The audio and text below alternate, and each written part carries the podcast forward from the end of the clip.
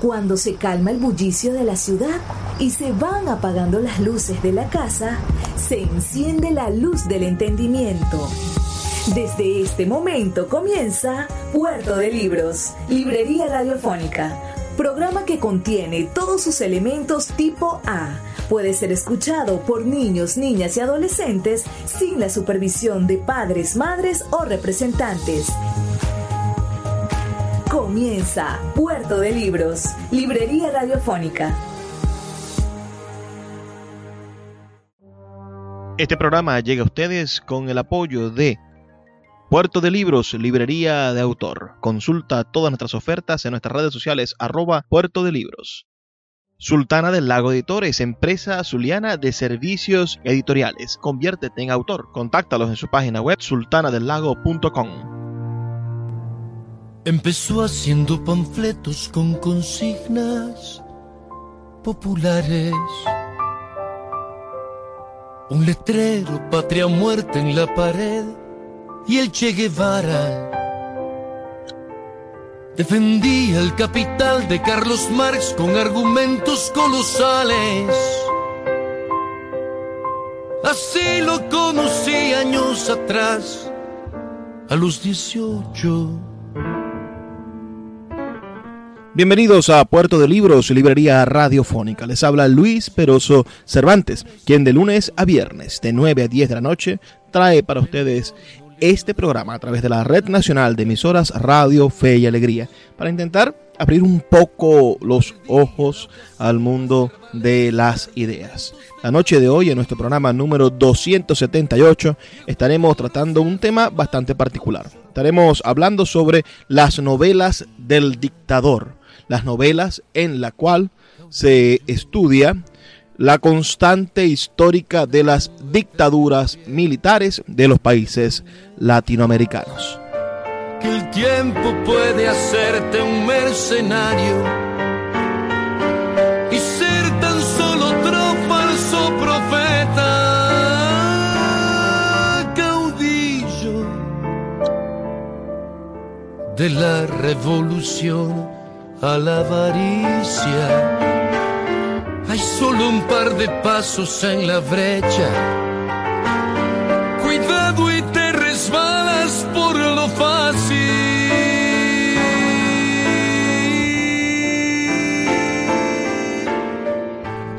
Recuerda que puedes reportar tu sintonía al 0424-672-3597 con tus ideas acerca del tema de esta noche.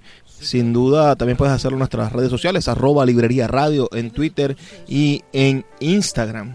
Esos son nuestros espacios de encuentro. Y todos nuestros programas anteriores los puedes escuchar en nuestra página web, libreriaradio.org.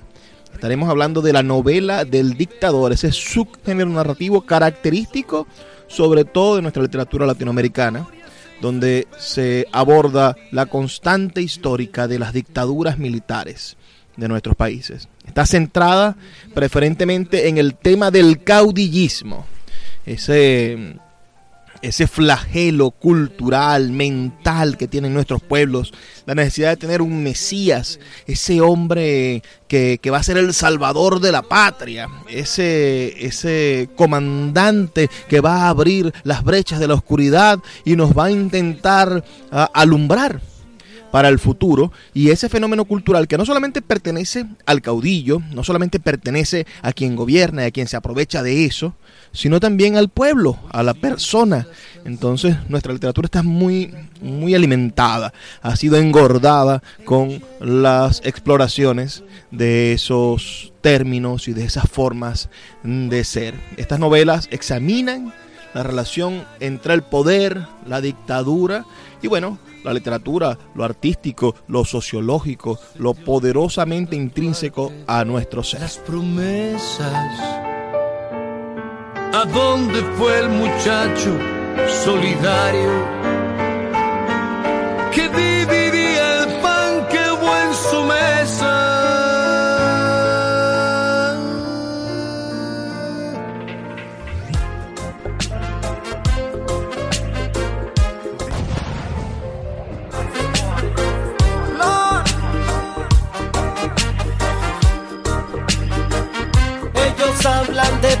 y promueven la guerra. Hablan de Dios y al demonio le reza. Cuidados que son lobos vestidos de oveja. ¿Cuánto daño más le causarás a mi tierra? Ellos hablan de paz y promueven la guerra. Hablan de Dios y al demonio le Ya desde la novela Facundo de Domingo Faustino Sarmiento, publicada en el año 1845, se advierte una crítica indirecta al gobierno del caudillo Juan Manuel de Rosas, junto con la figura de otro caudillo, Facundo Quiroga.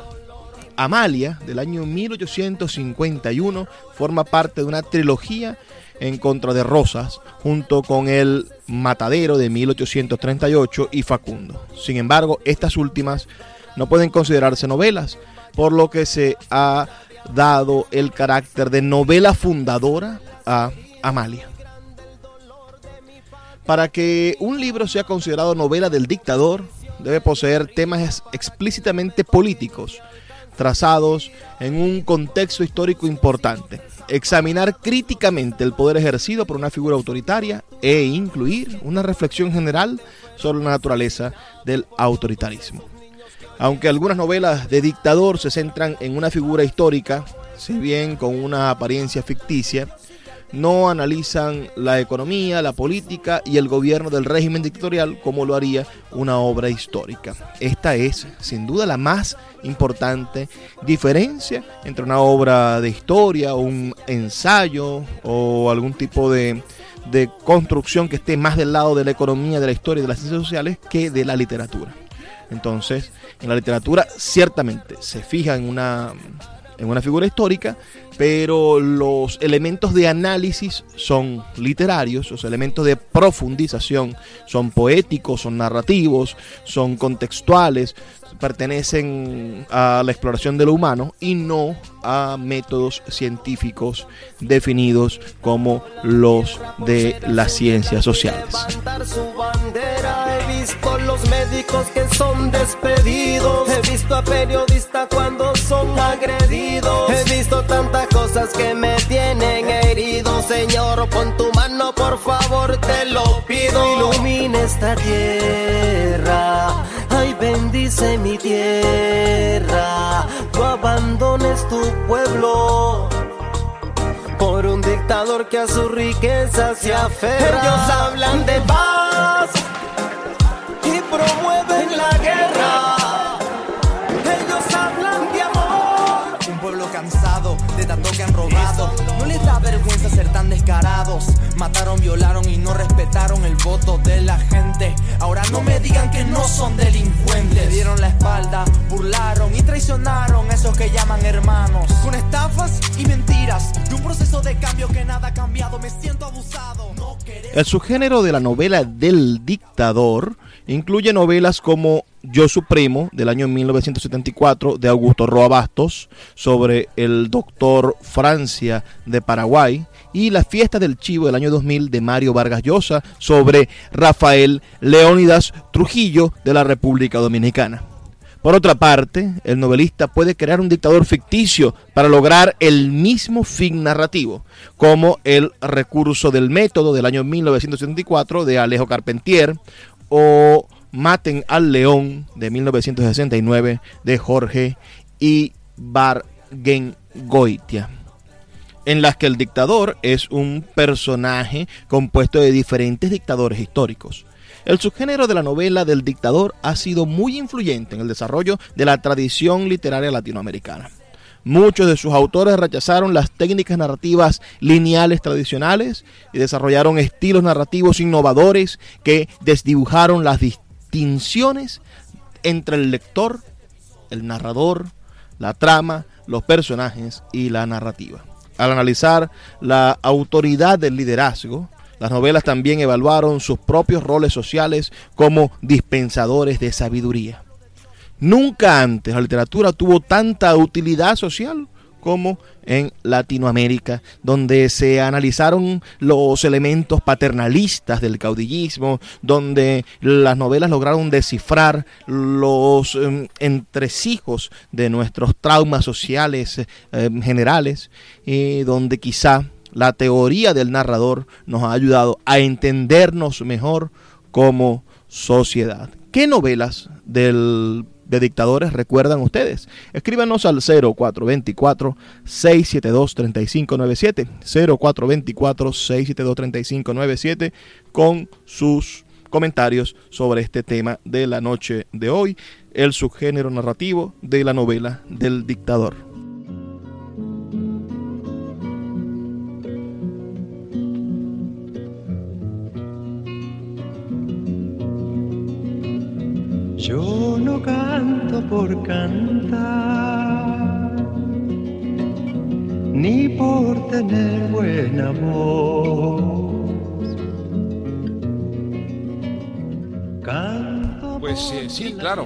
Surgió de un viaje a la República Dominicana el año 1975, eh, hace 25 años ya.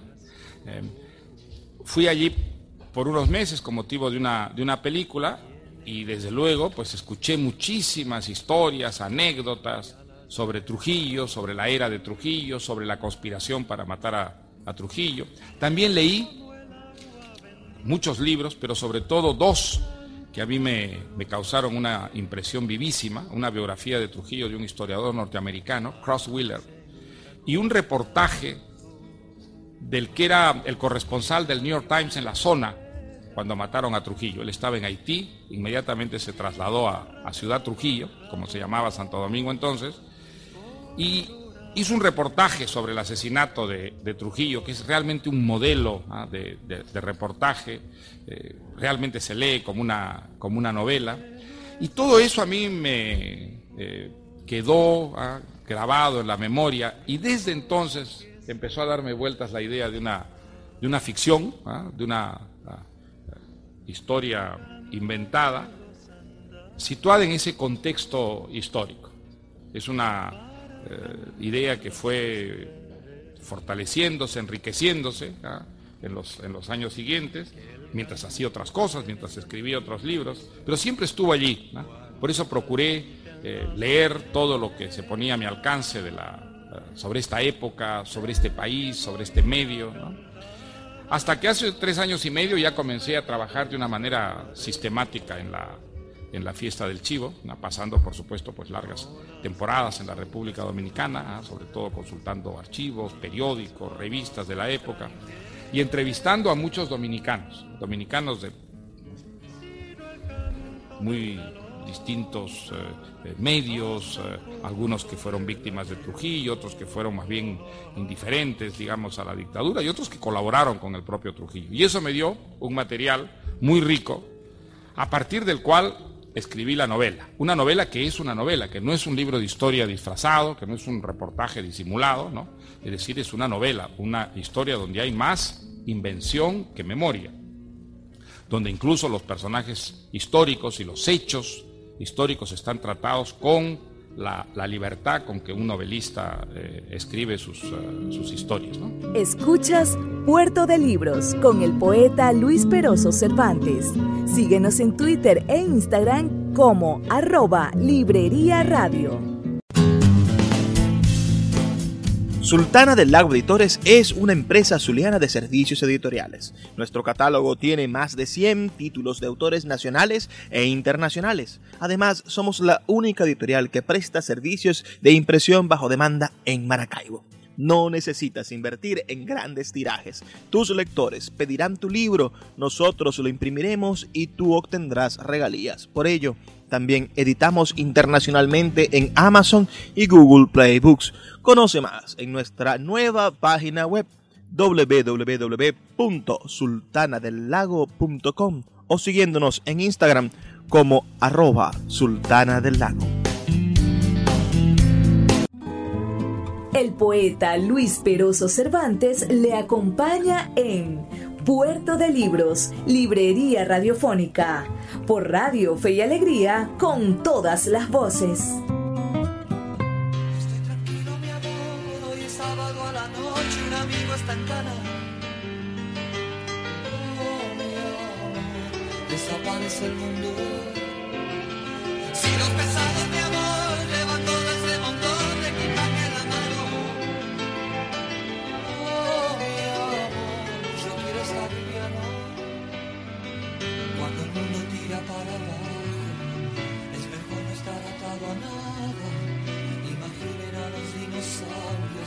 La cama. Cuando el mundo tira para abajo, es mejor no estar atado a nada. Imaginen a los dinosaurios en la cama.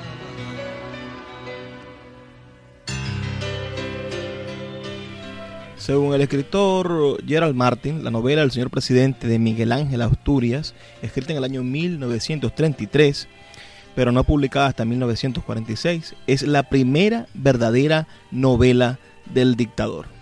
Siguieron otras obras literarias que protagonizaron la figura del dictador, como El gran Burundum Burandá ha muerto de Jorge Salamea, que sería uno de también de los primeros experimentos de la conformación de este subgénero, en este caso del escritor colombiano Jorge Salameo, Salamea Borda, Ah, pero que no sería reivindicado, sino hasta el boom latinoamericano que se desarrolló en el clima político de la Guerra Fría. Entonces el tema político latinoamericano tomó interés y fue parte de esto de los motivos del boom. La novela del dictador volvió a estar de moda en la década de 1970, hacia el final del boom de la literatura. Sharon Cave Ugalde comenta que la década del 70 marca una nueva etapa en la evolución de la novela del dictador latinoamericano, caracterizada por al menos dos novedades. Un cambio en la perspectiva desde la cual se ve al dictador y un nuevo enfoque sobre la naturaleza del lenguaje. En el segmento anterior terminamos escuchando las ideas de Mario Vargas Llosa sobre cómo se configuró su novela La fiesta del chivo. Pero también podríamos nosotros pensar en la responsabilidad que tiene un escritor para la configuración de las realidades dentro de su novela. Entonces, eh, esto lo que quiere decir es que en esta década de, lo, de 1970 se empezaron a plantear ideas eh, narrativas diferentes para entender el fenómeno del dictador. Un buen ejemplo es la novela El otoño del patriarca de Gabriel García Márquez y otro maravilloso ejemplo es Yo el Supremo de Augusto Roa Bastos, pues, escritor paraguayo. Entonces tenemos novelas latinoamericanas en Centroamérica con Miguel Ángel Asturias, tenemos la novela de los dictadores o del asunto militaroide con Mario Vargas Llosa, desde la ciudad de los perros hasta, hasta el personaje eh, de- del año 2000 de la fiesta del chivo y el dictador Trujillo de República Dominicana.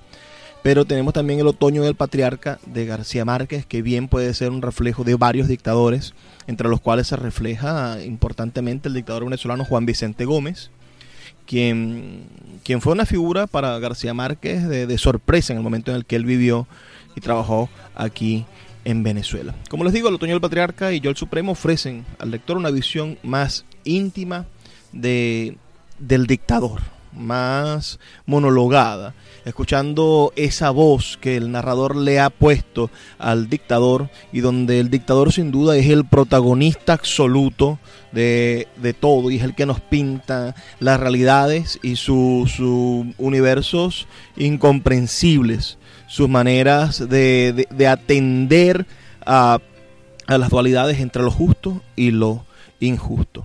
Y el mundo de ese, de ese dictador, bueno, se vuelve absurdo o surrealista en muchísimos casos.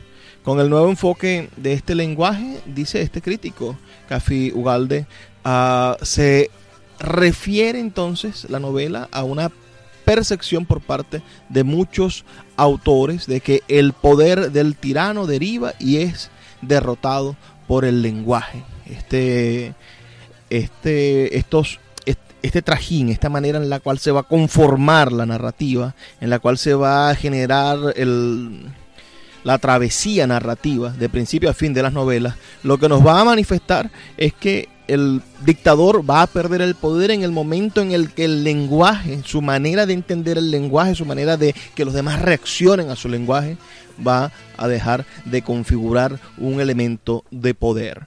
Y muchas veces podemos verlo, podemos ver el declive de líderes políticos, podemos ver el declive de muchísimas personas estas que detentan el poder ah, en el momento en el que sus palabras ya pierden efecto hasta en sus propios seguidores. Entendamos que un, que un dictador está condenado al fracaso y posiblemente a la sedición de sus propios seguidores en el momento en el que ya sus palabras no generan ni siquiera una reacción de cariño entre los suyos o algún tipo de, afecto diferente. Vamos a escuchar un fragmentico de un montaje teatral de Yo el Supremo en la voz de Nelson de Santani y después unas frases de Augusto Roa Bastos sobre su experiencia en el exilio paraguayo. Los migrantes legionarios, los eternos partidarios de la anexión, que sueñan con servir de vaqueanos para invadir su propia tierra y entregarla al yugo de Buenos Aires. Por eso estamos aquí los patriotas, para defender nuestra soberanía, independencia, nuestra patria. Por eso quieren asesinarme. Y represento para ellos el muro infranqueable a sus ambiciones de destrucción y sometimiento. Patiño, quiero que ensillen el moro moqueador.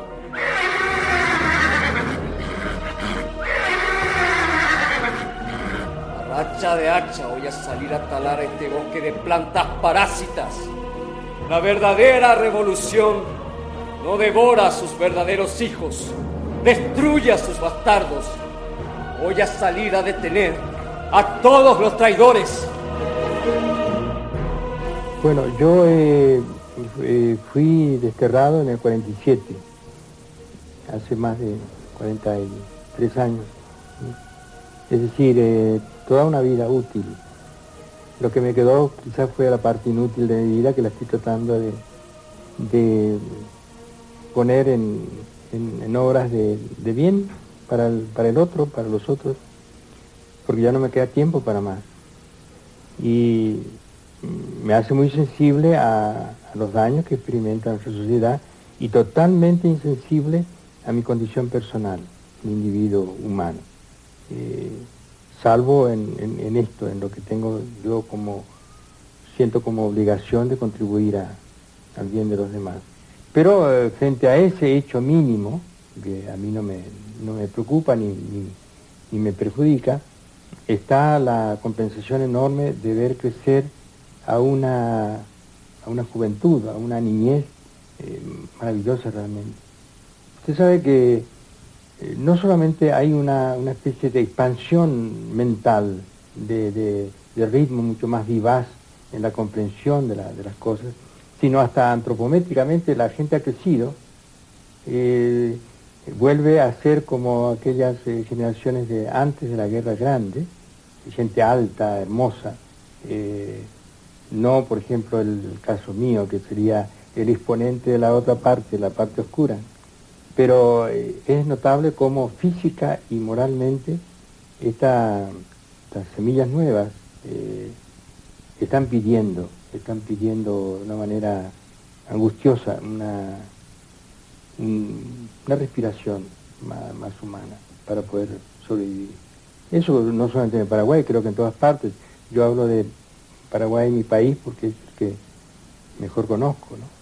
No, en primer lugar porque había perdido todo, incluso la que había sido mi casa, ¿no?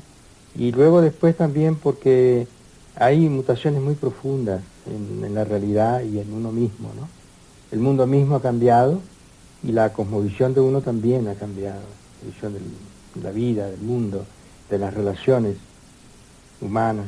Eh, yo sentía que en mi juventud y hasta en, la madurez predominaban en mí quizás las inclinaciones eh, naturalmente egoístas de todo ser humano. Y pienso que esta, este largo eh, exilio quizás haya logrado afinar un poco en mí esta parte vasta que viene de mi apellido, ¿no? esta parte áspera. Y, que quiera más a, la- la- a los seres humanos, a la especie humana, que me conduela más de su presente y también de su futuro bastante, bastante eh, como diría yo, para eliminar lo que podía ser eh, una especie de catastrofismo, esta suerte de extinción, que antes teníamos eh, con la amenaza atómica, cuando todavía estaban enfrentadas las potencias, las dos potencias hegemónicas de Estados Unidos y de la Unión Soviética.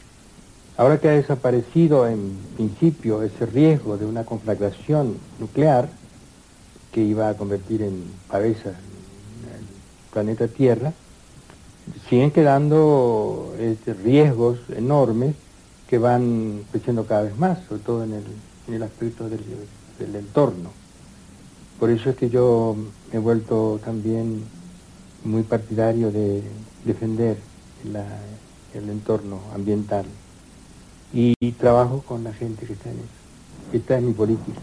Eh, el reencuentro con mi país fue un reencuentro muy entrañable en aquellos valores que perduran, eh, en aquellas cosas que constituyen, en cierto modo, la identidad, eh, esa otra dimensión un poco abstracta y misteriosa de una, de una colectividad.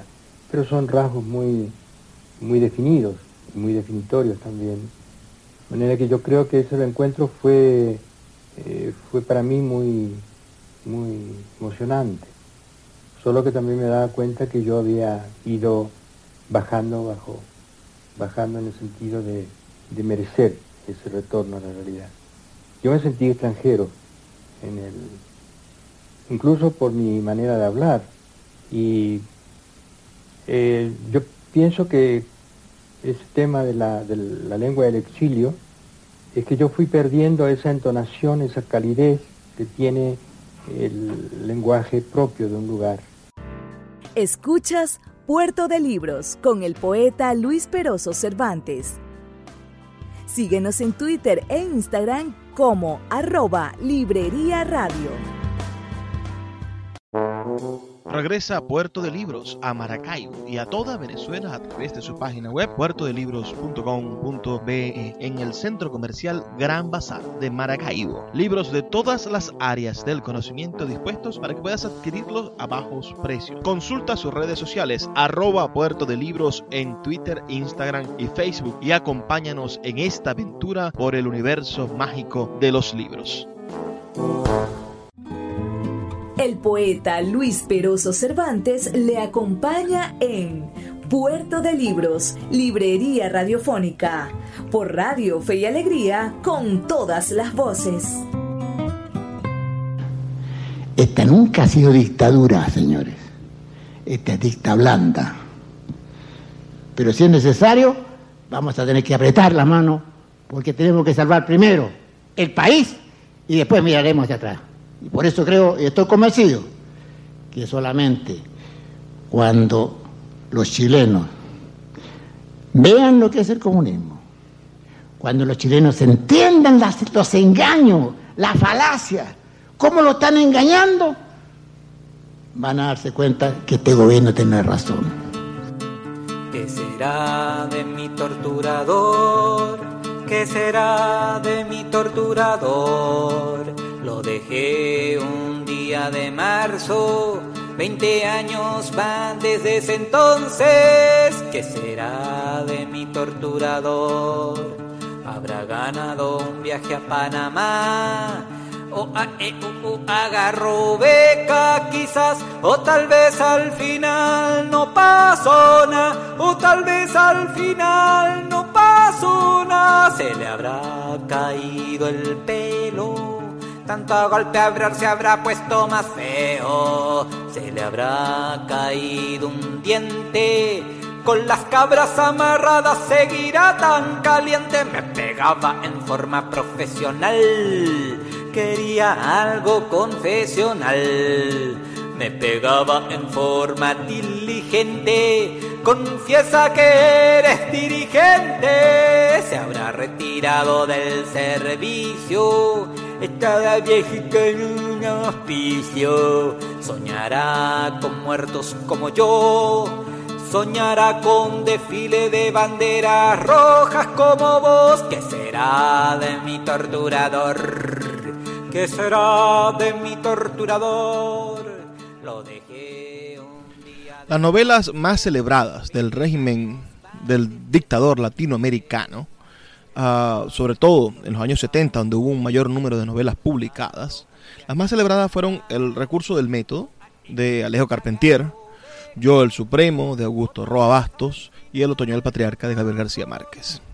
El crítico Raymond Williams ah, define la novela del dictador como una novela que se basa en datos históricos para crear versiones ficticias de los dictadores.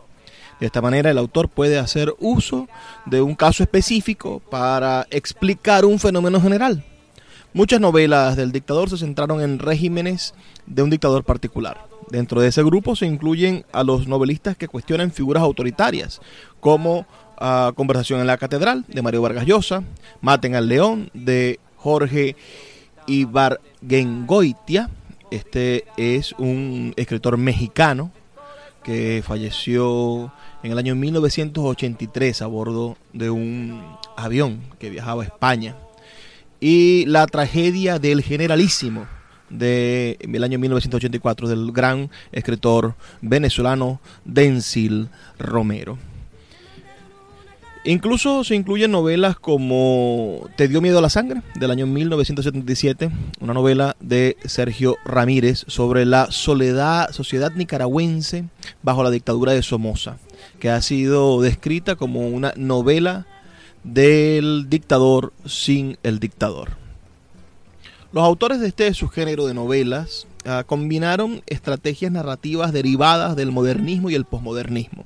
También se inspiraron en los elementos de la nueva novela ah, ah, francesa, del Nouveau Roman, que experimentó con los puntos de vista narrativos. Las técnicas posmodernas, desarrolladas en gran parte a finales de los 60 y de la década de los 70, incluyeron el uso de monólogos interiores lo que también se llama la corriente de conciencia radical, la fragmentación del pensamiento, la variación del punto de vista narrativo, el uso de neologismos y aplicaron estrategias narrativas innovadoras y la frecuente ausencia de la causalidad. Alejo Carpentier, uno de los escritores del boom y quizá el más importante de los escritores del boom cubano, ah, y, uno de estos uh, pioneros del subgénero de la novela del dictador, también fue muy influyente en lo que llegó a conocerse como el realismo mágico o lo real maravilloso, como él lo llamaba.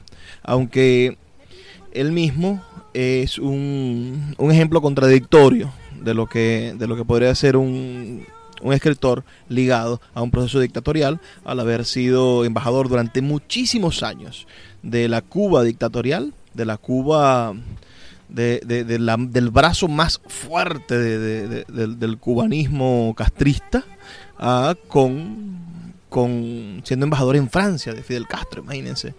Pero aún así denunció con su novela esta, estos esquemas, estas maneras de encontrarse el poder dentro de la literatura. Yo creo que, que podríamos intentar entender algunos títulos para, para hacer una lista de lo que serían los títulos fundamentales de la literatura del subgénero de la literatura de esta literatura del, del dictador. Si ustedes quieren tomar nota, bueno, este es quizás el momento preciso. Vamos a intentar hacer una pequeña lista. Esta pequeña lista estaría encabezada por los precursores. Eh, Facundo, de José Faustino Sarmiento, podría ser quizá la, la novela precursora fundamental. Después Amalia, de José Mármol, que también, bueno, antes del que entrara el siglo XX y en la clásica épica de nuestros pueblos en lucha de su libertad y su independencia, buscando nuestros pueblos no tener encima el yugo de los Estados Unidos y sus dictaduras prefabricadas militaristas, ni tener encima tampoco el yugo de las ideologías comunistas extranjerizantes y, de, y del poder del Partido Comunista Ruso influyendo, más allá de la Guerra Fría. Ah, entonces, antes de que llegase el siglo XX ya existían estas dos maravillosas novelas. La novela Facundo gira ah, en torno o, o contra la figura histórica de Juan Facundo Quiroga, que es una crítica indirecta a la dictadura de Juan Manuel de Rosas, uno de los primeros dictadores argentinos. También Jorge Luis Borges dedica algunos cuentos a, hacer ironía acerca del gobierno de Rosas. Es importante destacarlo. Lo mismo sucede con, con Amalia, que fue escrita en dos partes, y es el relato semi-autobiográfico de José Mármol, que narra sobre la vida en el estado policial de José Manuel de Rosas. La novela de Mármol fue importante ya que mostró cómo la conciencia humana, al igual que una ciudad e incluso un país, pudiera convertirse en una prisión aterradora. Amalia también trató de examinar el fenómeno de las dictaduras como un problema de estructura y por tanto el problema del Estado manifestado a través de la voluntad de algún personaje monstruoso que viola la privacidad del individuo común, tanto de su casa como de su conciencia. A principios del siglo XX podríamos conseguir una, una, una, una, una primigenia novela del dictador, la de 1926, Tirano Banderas, del español Ramón de Iballe Clan. Esa es otra novela que quizás ustedes deberían de buscar y en la cual nuestros autores de Latinoamérica tomaron como una influencia clave, el Tirano Banderas de Ramón de Valle y Clan. Esta, esta novela, a pesar de que fue escrita por un español, bueno, trata, marca un hito en la serie de novelas del dictador hispanoamericano se ha concentrado con la mayor influencia en el señor presidente de Miguel Ángel Asturias, que sí es del 46 la publicación y fue escrita anteriormente. Lo que caracteriza a esta obra, Tirano Banderas, es la experimentación que el autor hace con los géneros y la forma, propio de lo que él llamó esperpento. En ella predomina el diálogo, mientras que los pasajes narrativos se relacionan en una sección dialogada que va con otra que se vuelven escasos. Entonces, según Benedetti, en la novela Valleclán, es evidente que el general Banderas tiene menos relación con cualquier tiranuelo de estas tierras que con la visión que un español, aún tratándose de uno tan bien humorado y esperpéntico como Valleclán, dice Benedetti, suele tener de este fenómeno tan peculiar y tan latinoamericano. Finalmente el lector puede advertir que el régimen represor que se erige en la novela se originó en la revolución y que por lo tanto la nueva revolución acaso originará otro régimen represor. Tendremos que esperar hasta 1946 para tener la gran obra de el gran Miguel Ángel Asturias, el señor presidente. Eh, esta novela, que fue el primer centroamericano en ganar un premio Nobel, uh, y que creo que ustedes deberían de, revisar por ser un clásico de nuestra literatura latinoamericana. Esta novela aún no se identifica específicamente su entorno social eh, como, un país, ¿no? ¿no? No, lo vemos como, como la novela de, de Vargas Llosa, donde sabemos que es el dictador de República Dominicana. Aquí no se especifica que es en Guatemala, pero se, se entiende que es una, un, país parecido, centroamericano, a, a principios del siglo XX. Asturias se inspiró para el personaje titular de la obra en la presidencia de Manuel Estrada Cabrera, un dictador cuyo periodo de, de, gobierno ¿no? Uh, fue desde el 8 de febrero de 1898 hasta el 15 de abril de 1920. Es decir, un hombre que verdaderamente imperó por más de dos décadas a su país, una hegemonía de poder. Recuerden que, que, dar más de dos décadas un mismo partido en el poder ya es algo hegemónico. Esta novela explora la naturaleza de la dictadura política y sus efectos en la sociedad. Y es una obra explícitamente política en la que Asturias denuncia a los dictadores latinoamericanos. Al mantener mm, ambiguos el tiempo y el lugar, la novela de Asturias representa una ruptura con las narraciones tradicionales que hasta ese momento habían sido juzgadas por la forma adecuada en que se reflexiona la realidad el estilo de Asturias con su uso distintivo de la imaginería de los sueños, la onomatopeya, el símil y la repetición, combinado con una estructura discontinua que consiste en cambios bruscos de estilos y puntos de vista, se originó de influencias surrealistas y del ultraísmo del sur, del sur, eh, del sur del continente. También utilizó una técnica literaria que posteriormente vendría a ser conocida como el realismo mágico. El señor presidente pasó a influir a una generación de autores latinoamericanos, convirtiéndose en un ejemplo temprano de la nueva novela y es una obra considerada precursora del boom latinoamericano. Vamos a hacer una pausa y venimos a nuestra última sección para terminar esta lista de las obras fundamentales que usted debe leer para conocer la novela del dictador latinoamericano.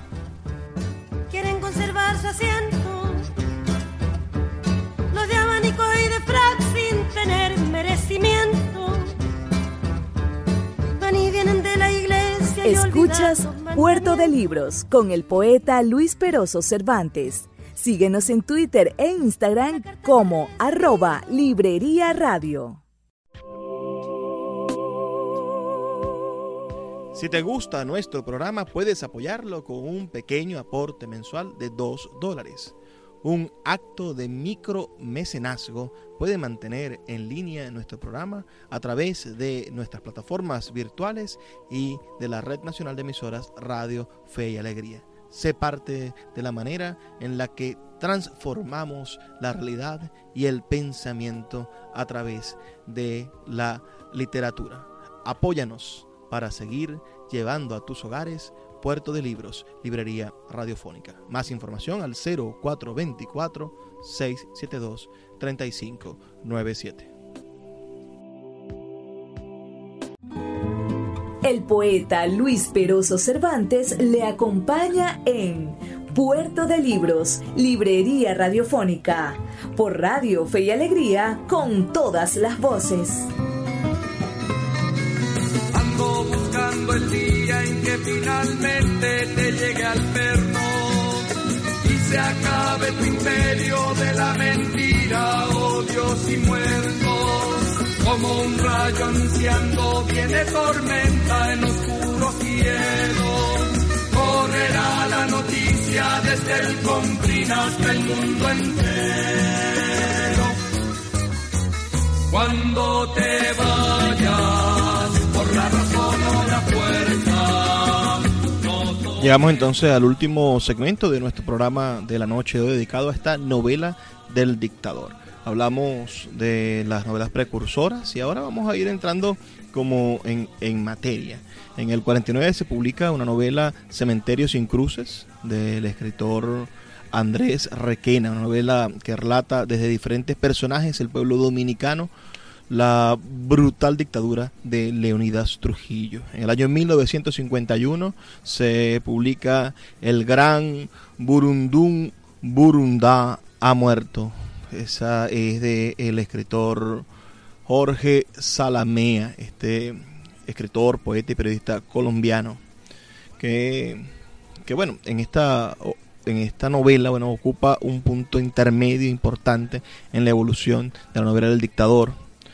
Esto, esto sin duda, en términos generales, se podría decir que, que es uno de los estilos que maduró en la novela de García Márquez. Es una, uno de los, de los lugares donde abrevó la novela de García Márquez. El libro describe el ascenso al poder de Burundún, un dictador ficticio, ah, con acontecimientos selectos durante su régimen y una descripción de su funeral.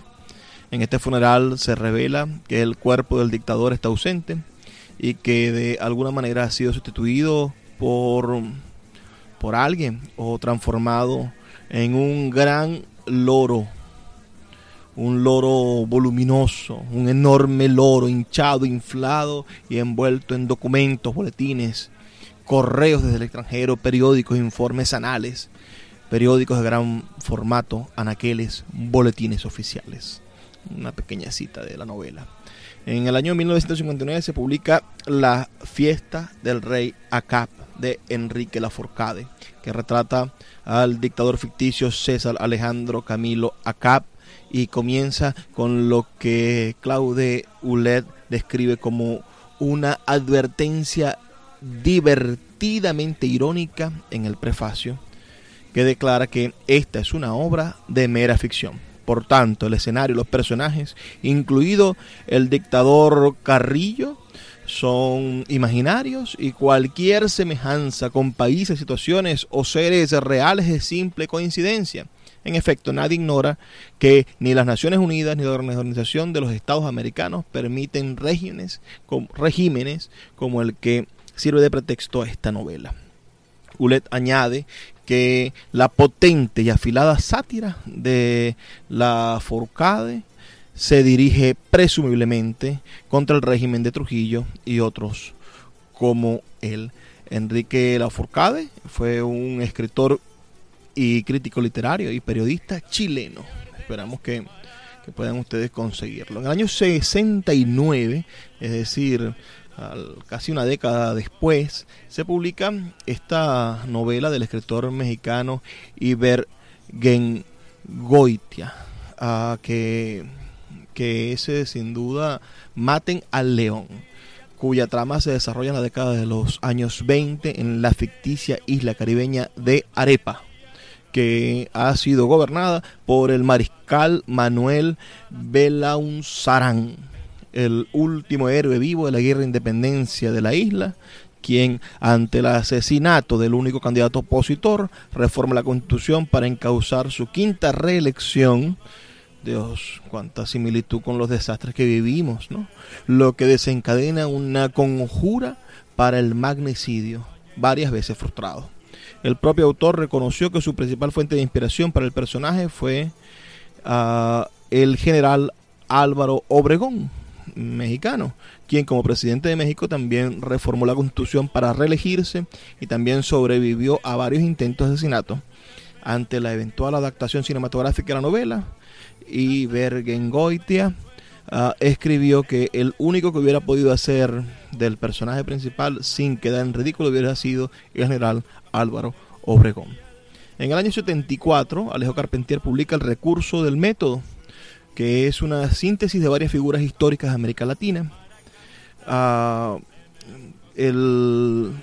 especialmente dándole forma a partir de Gerardo Machado, el dictador de Cuba, entre algunas de las figuras más prominentes que, sintetiza este, esta novela. Este personaje ficticio, en su intento de sotificarse, pasó la mitad de su vida en Europa, quizás evocador de la dicotomía típica de Sarmiento entre la civilización y la barbarie. Esta novela tiene un carácter tragicómico y es la única novela de Carpentier que combina elementos de la tragedia y la comedia.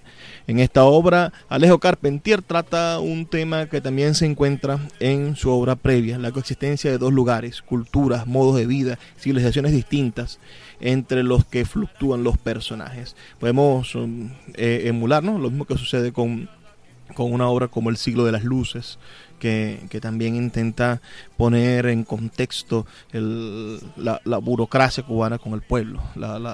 no, digamos la, burocracia, digamos la, burguesía cubana, que sí es el, término adecuado. En el año 1974 también se publica yo, el Supremo, de Augusto Roa, de Augusto este escritor paraguayo que hemos tenido la oportunidad de mm, escuchar hace unos minutos. Ustedes podrán buscar varias entrevistas eh, de él en la internet, pero sobre todo busquen esta novela que se encuentra en casi todas las librerías del país. Este es un relato, digamos, interesante porque rescata a un dictador paraguayo del siglo XIX, a José Gaspar Rodríguez de Francia. Es también un relato histórico que hace uso de documentos reales y de relatos de personajes que conocieron a Rodríguez de Francia. Esta interpretación de un déspota en la ficción latinoamericana se distingue no solo por la cantidad de detalle prodigado, sino también por la notable capacidad de parecer una persona en un momento dado. Es decir, este quizás es junto a a la novela de, de, García Márquez, El Otoño del Patriarca, que se publica el año siguiente, es quizás una de las primeras versiones narrativas en las cuales la voz cantante, la voz la lleva el dictador. No vemos tanto al pueblo oprimido, sino que entendemos el mundo y sus contradicciones a través de la voz de este dictador alucinado en muchos, en muchos sentidos. ¿no? Y que termina, bueno, con, con dándole, dándole forma al título Yo el Supremo. En el 75, El otoño del patriarca García Márquez detalla la vida de un dictador eterno, el macho, un personaje ficticio que alcanza los 200 años de edad. El libro se divide en seis secciones, cada una volviendo a contar la misma historia del poder infinito que tiene el tirano caribeño arquetípico. García Márquez basó su dictador ficticio en una variedad de autócratas reales, incluyendo Gustavo Rojas Pinilla de Colombia, el generalísimo Francisco Franco de España y Juan Vicente Gómez de Venezuela, como les había comentado anteriormente. El, el caso es que es una novela muy interesante donde suceden cosas increíbles, ¿no? Hasta, hasta se narra en los primeros capítulos esa muerte ficticia del, del dictador donde el dictador tenía un doble, así como Juan Vicente Gómez. Es una novela además exquisitísima que todos ustedes deberían disfrutar, deberían leer, deberían tener en sus bibliotecas. En el 83 se inscribe otro, otro clásico de este género, con la de Lagartija, de Luisa Valenzuela, que creo que ustedes también deberían buscar. Esta es una escritora y periodista argentina y que bueno, realza temas en torno a la naturaleza de las relaciones hombre y mujer durante la opresión militar argentina. Eh, Tomás Eloy Martínez publica en el 85 la novela de Perón, que mezcla hechos históricos y de ficción, narrando la vida de Juan Domingo Perón.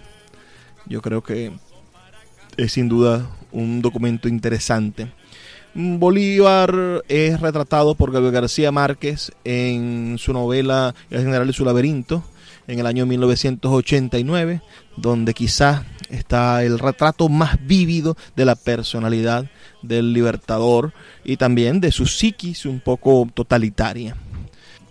En el año 2000 se publica La fiesta del chivo de Mario Vargas Llosa, que relata con intensidad dramática y detalle horripilante los últimos días del dictador Rafael Leonidas Trujillo de la República Dominicana.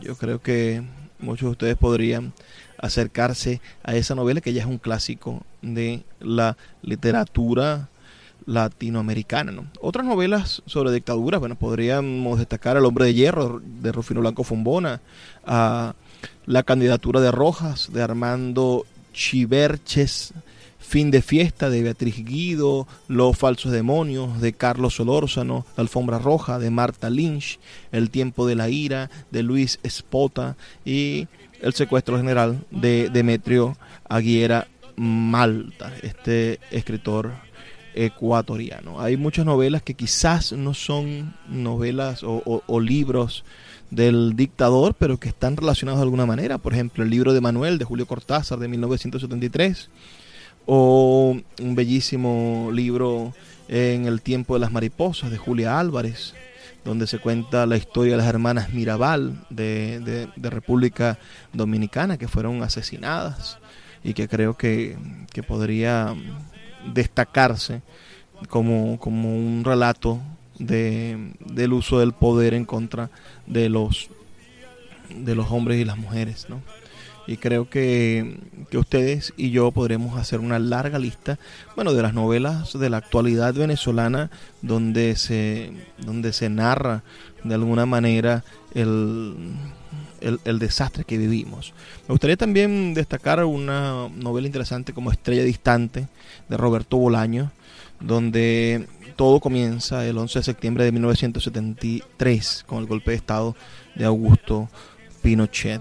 Hay muchísimas novelas que ustedes podrían darme una pista. Escríbanme al 0424-672-3597, 0424-672-3597 o a nuestras redes sociales, arroba librería radio en Twitter y en Instagram para que hagamos una mejor lista y podamos hacer un, un, una revisión ya con la idea de lo que es la novela de lo que es la novela del dictador, podríamos hacer una revisión contemporánea de textos sobre los regímenes dictatoriales o sobre novelas de temática política contemporánea. Espero por sus comentarios, por favor, escríbanme al 0424 672 3597 o nuestras redes sociales, arroba librería radio en Twitter y en Instagram. Nos toca despedirnos, pero no sin antes pedirles que por favor nos sintonicen el día de mañana y sean felices, lean poesía. Manso pueblo vuelve a tu canto de turpial,